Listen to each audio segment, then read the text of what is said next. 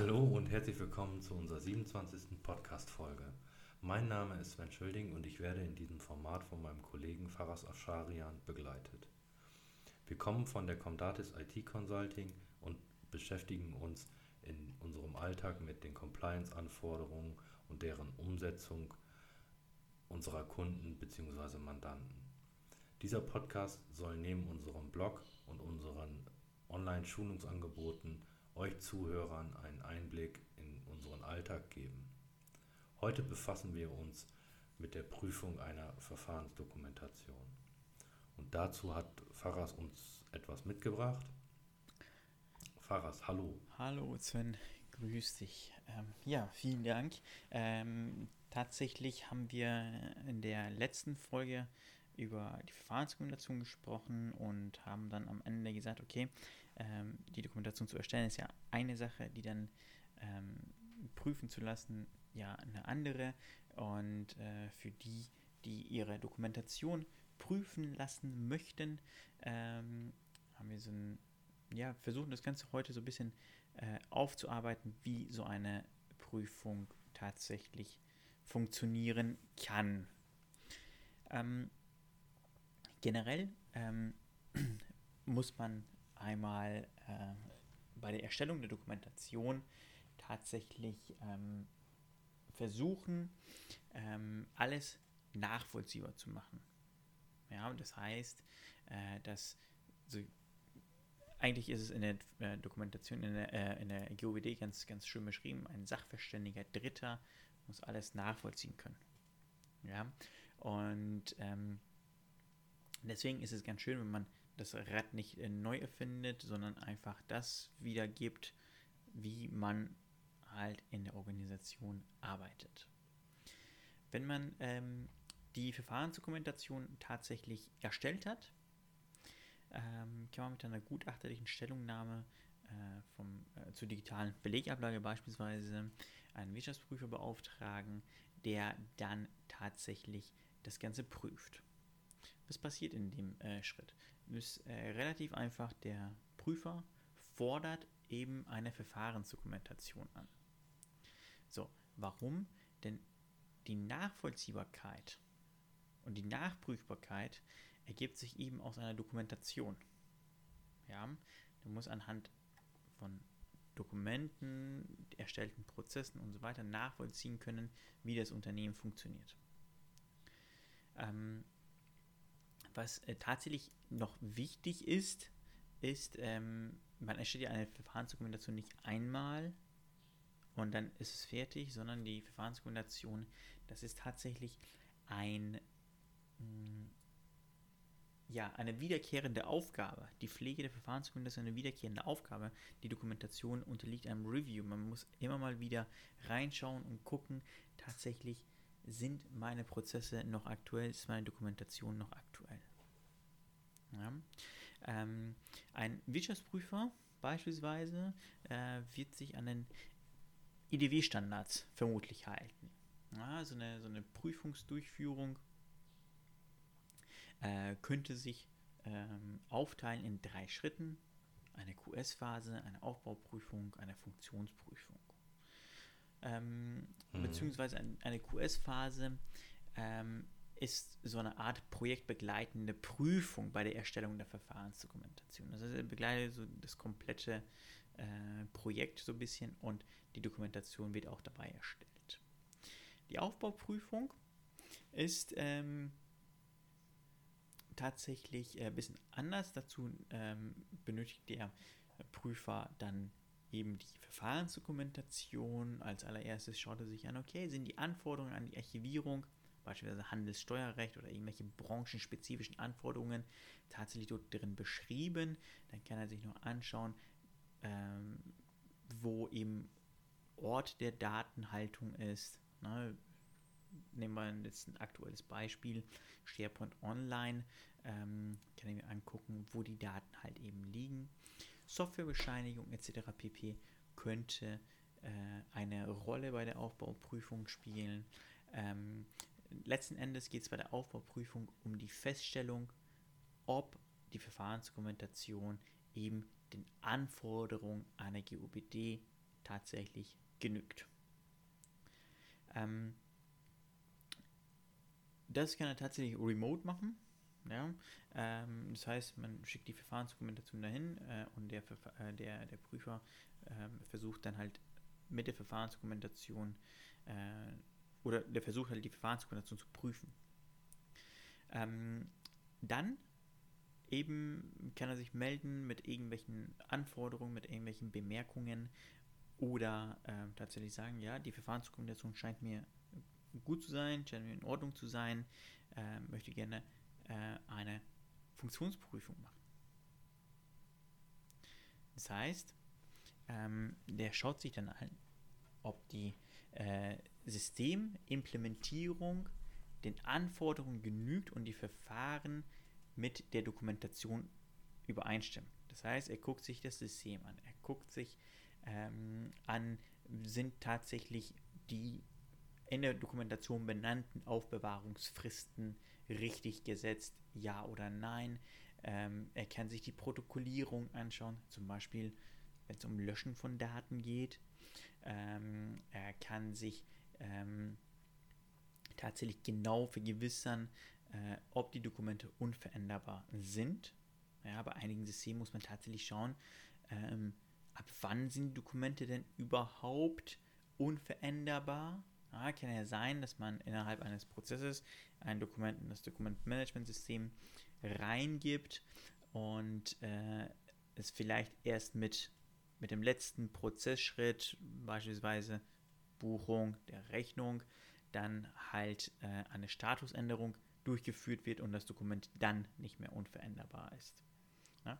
Genau das gilt es dann eben zu prüfen, ob die äh, Prozesse genauso beschrieben sind, äh, genauso umgesetzt sind wie beschrieben. Und dann kann man sich natürlich als Prüfer noch diverse Parameter im System anschauen. Wie ist das System implementiert? Welche Parameter gibt es? Wie heißen die Parameter? Wie äh, kann ich die Parameter verstehen? Ne? Ähm, und, äh, und tatsächlich auch mal äh, tatsächlich Interviews führen mit den Personenkreisen, die halt von der Verfahrensdokumentation betroffen sind. So ein Scan-Operator beispielsweise, ähm, die IT, die dann beispielsweise äh, zeigt, wie eine Mailverarbeitung funktioniert, eine automatische Mailverarbeitung, dass beispielsweise PDF-Rechnungen an einem Funktionspostfach eintreffen und von dort dann ähm, weiterverarbeitet werden, wie das eben tatsächlich umgesetzt ist. Sollte im besten Fall in der Verfahrensdokumentation beschrieben sein. Allerdings kann es äh, sein, dass man halt die äh, Systemparameter sich dann für die Software noch anschauen möchte. Ähm, so, ich habe vorhin gesagt, ähm, der Wirtschaftsprüfer, die Wirtschaftsprüferin schaut sich das Ganze an und prüft auf Basis von ähm, IDW-Standards. Ja, dazu gibt es äh, einige, ne? ähm, wie beispielsweise ähm, IDW PS 330, äh, Abschlussprüfung bei Einsatz von Informationstechnologie, ne? äh, eine projektbegleitende Prüfung bei Einsatz von Informationstechnologie, IT-Prüfung außerhalb der Abschlussprüfung, PS 860, ähm, dann könnte eine Rolle spielen ähm, die äh, Grundsätze ordnungsmäßiger Buchführung bei Einsatz von Informationstechnologie. Was für uns relativ wichtig ist, ist Grundsätze ordnungsmäßiger, ordnungsmäßiger Buchführung bei Einsatz elektronischer Archivierungsverfahren, das IDW RS FIGHT 3 ähm, und äh, gegebenenfalls ähm, äh, FIGHT 5, wenn wir Cloud Computing betreiben. Jetzt seit dem ähm, letzten Jahr gibt es ähm, noch äh, ein weiteres Schreiben und zwar ein äh, Prüfungshinweis ähm, 9864. Da geht es um die GOBD-Compliance. Das wird dann natürlich auch eine immens große Rolle spielen, wie halt so eine Prüfung ähm, ja, durchgeführt werden kann. Ähm, so, jetzt muss ich mal schauen. Ähm, was sollte man beachten tatsächlich? Man sollte, äh, wenn Softwarebescheinigungen vorliegen, sollte man sich die auch anschauen. Ja, es kann sein, dass äh, in den Bescheinigungen irgendwelche Anforderungen formuliert sind, die dann eben auch ähm, ja, dementsprechend auch einzustellen sind. Ja, ähm, was ist denn noch wichtig? Natürlich ist die Nachvollziehbarkeit, es zieht sich wie so, wie so ein roter Faden durch, durch die GUBD, ähm, eben möglich sein. Wie ist es möglich? Natürlich wäre es am schönsten, wenn das System eine Protokollierung der Prozessschritte beispielsweise vornimmt. Ja? Oder dass, wenn irgendwelche Änderungen entstehen, durchaus möglich, vielleicht nicht im Bereich der Eingangsrechnungen, aber an äh, vielleicht anderen Stellen, dass automatisch eine neue Version angelegt wird und die neue Version dann unter dem gleichen Index eben abgelegt wird. Was ist denn noch wichtig? Ich finde es super wichtig, dass die Nachvollziehbarkeit der administrativen Tätigkeiten gegeben ist. Das heißt, äh, sowas wie ein Audit Trail, eine Protokollierung der administrativen Tätigkeiten. Ja, äh, dann kann ich ganz genau sehen, wahrscheinlich in, in einer Datenbank-Tabelle, ähm, welcher Administrator, welche Dokumentarten, Dokumenttypen, wie auch immer, angelegt hat, ob der irgendwas gelöscht hat, ja oder nein, weil Administratoren haben natürlich ganz besondere Rechte, die muss es auch im System geben, klar, ansonsten kann ich das System nicht einstellen, ähm, aber tatsächlich sind die auch dementsprechend zu überwachen. Ähm, Achtung, hier gibt es eine Sache, die sollte man auf jeden Fall beachten. Einige Systeme liefern so einen Standardadministrator immer mit. Ja, ähm, nennen wir ihn einfach mal Admin. So. Ähm, wenn ich als Administrator eines Systems mich mit dem Admin anmelde, ist das für mich natürlich super einfach, super schnell. Ja. Ich denke mir auch vielleicht gar nichts dabei. Allerdings ist das für den Prüfer gar nicht so schön, weil dann kann ich gar nicht feststellen, wer das war. Ich würde immer empfehlen, dass Administratoren unter Klarnamen arbeiten. Ja, zum Beispiel bei dir, Sven, müsste es irgendwie sein Sven Schülding. Meinetwegen Sven Schülding Admin oder Admin Sven Schülding, wie auch immer. Ähm, dass ich klar aus der Protokollierung nachvollziehen kann, dass der Schülding was abgeändert hat. Klar, ich kann immer nur sagen, die IT-Abteilung ist halt ähm, gar nicht so groß, vielleicht sogar nur ein Mitarbeiter. Ähm, dann äh, kann ja sonst keiner daran. Ähm, nein, in der Regel, in der Regel nicht. Ich würde gar nicht ähm, es darauf anlegen. Ähm, ich würde einfach einen personifizierten Admin dann eben benennen. Was spielt denn noch eine Rolle? Äh, naja, die Datenübergabe, die Dokumentenübergabe.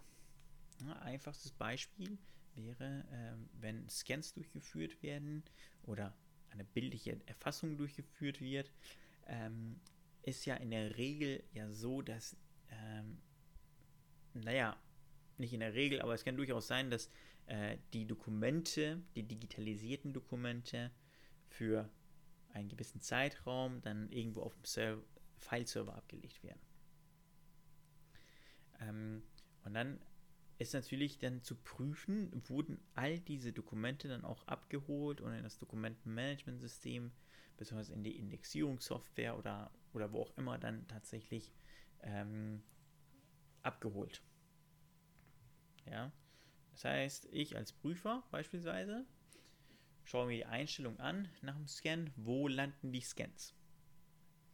Und dann lasse ich mir gerne mal, wenn ich ein Prüfer wäre, so muss ich es tatsächlich formulieren, würde ich mir halt dieses äh, Verzeichnis anzeigen lassen und schauen, ob da tatsächlich Dokumente drin sind und gegebenenfalls, falls Dokumente drin sind, ähm, wie alt die schon sind, wann die importiert worden sind.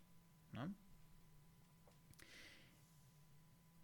Um da gar nicht in die Bredouille zu kommen, wäre natürlich so eine Verzeichnisüberwachung ganz äh, sinnvoll.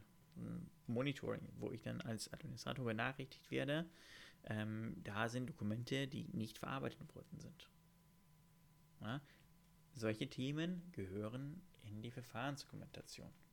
Ja? Muss auch mit der Verfahrensdokumentation so ein bisschen den Prüfer mit einer Hand nehmen und sagen, okay, da und da haben wir was eingerichtet. Ähm, das sind ja interne Kontrollen, ne, tatsächlich. Ähm, und ähm, das funktioniert. Und dann kann ich als Prüfer mir die anschauen und ruhigen Gewissens dann sagen, ja, ist okay. Oder vielleicht sehe ich als Prüfer tatsächlich noch Optimierungsbedarf und teile das dem Mandanten dementsprechend mit. Ne? Wie ich finde, ist es äh, bei einem Audit nicht nur äh, die Prüfung in Anführungszeichen, sondern auch so eine Art ähm, ja, Optimierungsprozess. Ne? Weil ein oder zwei weitere Augenpaare sehen dann ein bisschen mehr oder sehen das aus einem anderen Blickwinkel und können dann ein bisschen mehr äh, Input tatsächlich liefern. So, das nächste, was natürlich ähm, ansteht, sind Berechtigungen. Über Admin-Berechtigungen haben wir einmal schon ganz kurz gesprochen, haben gesagt, okay, die, ben die benötigen personifizierte Usernamen, ähm, Klarnamen am besten, nicht Admin 1, Admin 2, Admin 3, sondern tatsächlich äh, klare Namen. Ähm, und natürlich, ich glaube, das muss man nicht sagen, ich sage es aber trotzdem natürlich mit individuellem äh, Kennwort. Dann ähm, geht es auch darum, äh, wie verwalte ich die Benutzer im System. Naja, am besten wäre es natürlich über Gruppen wenn ich irgendwelche Gruppen habe und die Berechtigung dann über die Gruppen verteile und nicht einzeln auf ähm, direkt an den Benutzer. Ähm, das macht es natürlich immens schwierig, ähm, das einmal zu überblicken als Administrator. Und ähm, dann weiß ich eigentlich auch nie wirklich, mh, hm, wer kann was. Na? Ähm, was ich noch machen sollte, na, irgendwelche Kennwortanforderungen. Aber das kennt man auch tatsächlich ja aus dem Bereich des, ähm, des ganz normalen IT-Prüfung. Ne? Äh, so. Äh, eine weitere schöne Geschichte wäre natürlich Outsourcing. Ne? Wer betreibt Outsourcing? Wird das DMS irgendwie outgesourced. Es ist ein SaaS-System. Hm, weiß man nicht.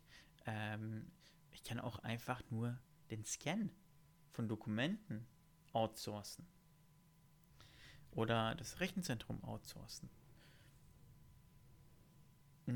Alles, alles natürlich möglich. Ich muss, ich muss dann tatsächlich nur die Outsourcing-Geber ähm, äh, benennen und denen ganz klar äh, mitteilen, auch ähm, welche Rechte und welche Pflichten äh, die haben, was deren genaue Aufgabe ist. Die Abgrenzung sollte eben auch aus der Verfahrensdokumentation tatsächlich klar werden.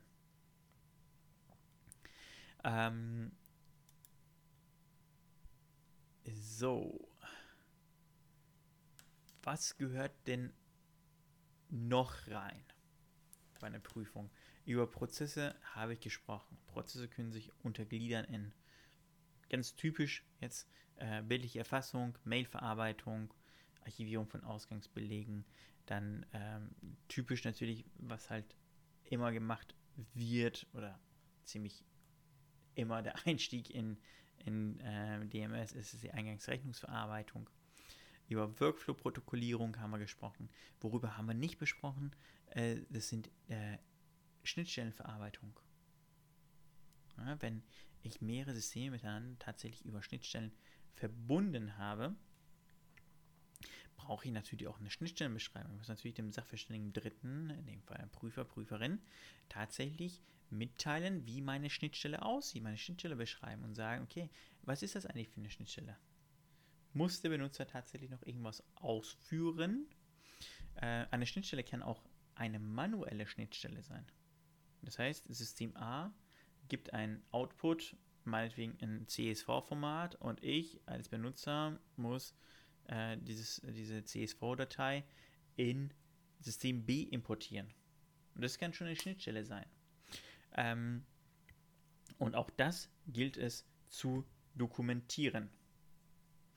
Ähm, dann natürlich die Vollständigkeit. Ja, ähm, die Vollständigkeit, die ähm, ist natürlich immens wichtig. Die Sicherstellung der äh, Vollständigkeit muss ich darstellen, muss äh, ganz klar benennen, wie ich das, wie ich das mache. Dazu könnten Arbeitsanweisungen auch eine Rolle spielen. Ähm, dann, ähm, was kann noch eine Rolle spielen? Ähm, naja, wenn ich Dokumente aufbewahre, jetzt überlege tatsächlich im Bereich ähm, Steuer- und Handelsrecht, da muss ich die für mindestens zehn Jahre nach, äh, nach Ende des Geschäftsjahres dann aufbewahren. Das heißt, ich muss ja über langzeitstabile Formate nachdenken. Na? Was passiert eigentlich, wenn ich Formate bekomme, die nicht langzeitstabil sind? Klammer auf, Word, Excel, Klammer zu. Da muss ich die ja in mein System irgendwie konvertieren. Am besten über einen Automatismus durch die DMS-Software. Ähm, oder generell, wenn die von außen kommen, ablehnen.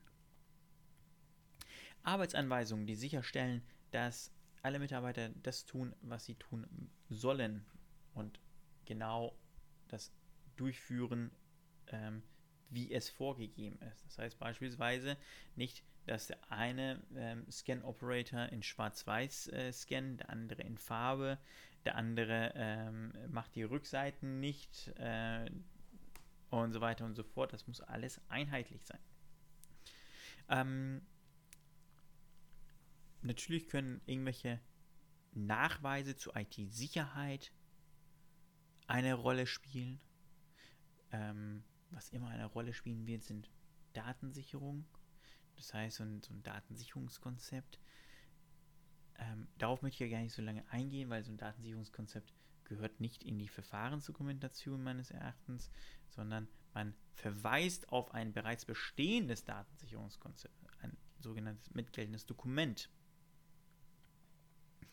Ähm, dann äh, über logische Zugangskontrollen haben wir schon gesprochen, also Berechtigungskonzept und ähm, äh, äh, die äh, Vergabe von administrativen Rechten. Migrationsszenarien, falls sie relevant waren oder relevant sind, sind natürlich zu dokumentieren. Äh, über ein Monitoring haben wir schon gesprochen. Ähm, könnte für Verzeichnisübergabe relevant sein, könnte für irgendwelche Schnittstellen relevant sein, äh, könnte aber auch für irgendwelche Dienste die auf dem Server laufen, relevant sein. Ähm, Mitarbeiterschulung. Ein schönes Thema. Ich als ähm, Unternehmer oder ich als Unternehmen muss tatsächlich meine Mitarbeiter so schulen, dass sie im Umgang mit dem Dokumentenmanagementsystem oder besser gesagt mit den Prozessen, die über das Dokumentenmanagementsystem abgebildet werden, tatsächlich ähm, ja, geschult sind und sich äh, zurechtfinden. Und ähm, ja, eigentlich muss jeder wissen, was genau seine Aufgabe ist. Und da gilt es in den Mitarbeiterschulungen tatsächlich zu ähm, lernen. Ne? Das darf auch nicht einmal sein, sondern äh, das kann ruhig öfter passieren. Äh, zumindest auch mindestens einmal, wenn neue Mitarbeiter in die jeweiligen Fachbereiche reinkommen die davon eben betroffen sind. So, ähm, mir fällt so äh, an und für sich jetzt nichts weiter ein. Äh, Sven, hast du noch einen Punkt, was dir jetzt so spontan einfallen würde? Nein, mir wird da jetzt so nichts einfallen. Ich hatte allerdings eine Frage.